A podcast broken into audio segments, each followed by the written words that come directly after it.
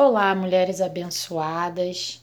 Eu vim aqui compartilhar com vocês nesses minutos preciosos uma pequena mensagem da parte do nosso Deus, que está em João 2:3, que fala ali daquele casamento e fala dessa mulher, dessa mulher tão importante, uma mulher que nos inspira, uma mulher chamada Maria, uma mulher que recebeu de Deus a missão mais importante que ela poderia receber, que era cuidar daquele que veio para salvar o mundo, ou seja, gerar aquele que viria para salvar o mundo.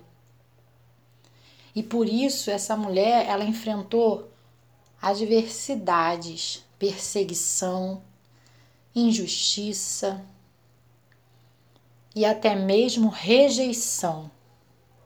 Um sentimento, a rejeição, ela provoca um sentimento muito ruim. E quantas de nós já nos deparamos com situações adversas nesse sentido, de ser rejeitada, de ser injuriada?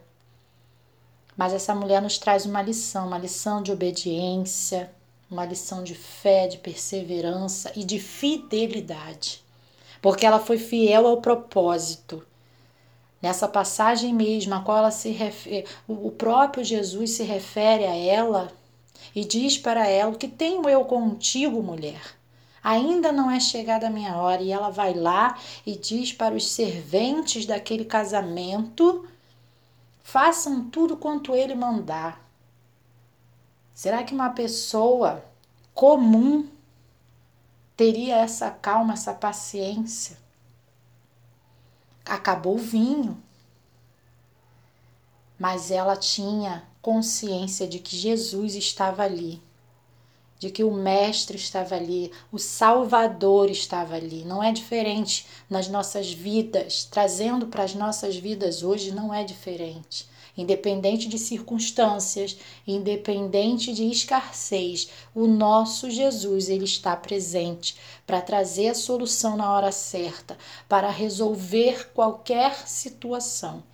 E o nosso papel é apenas crer, confiar e obedecer.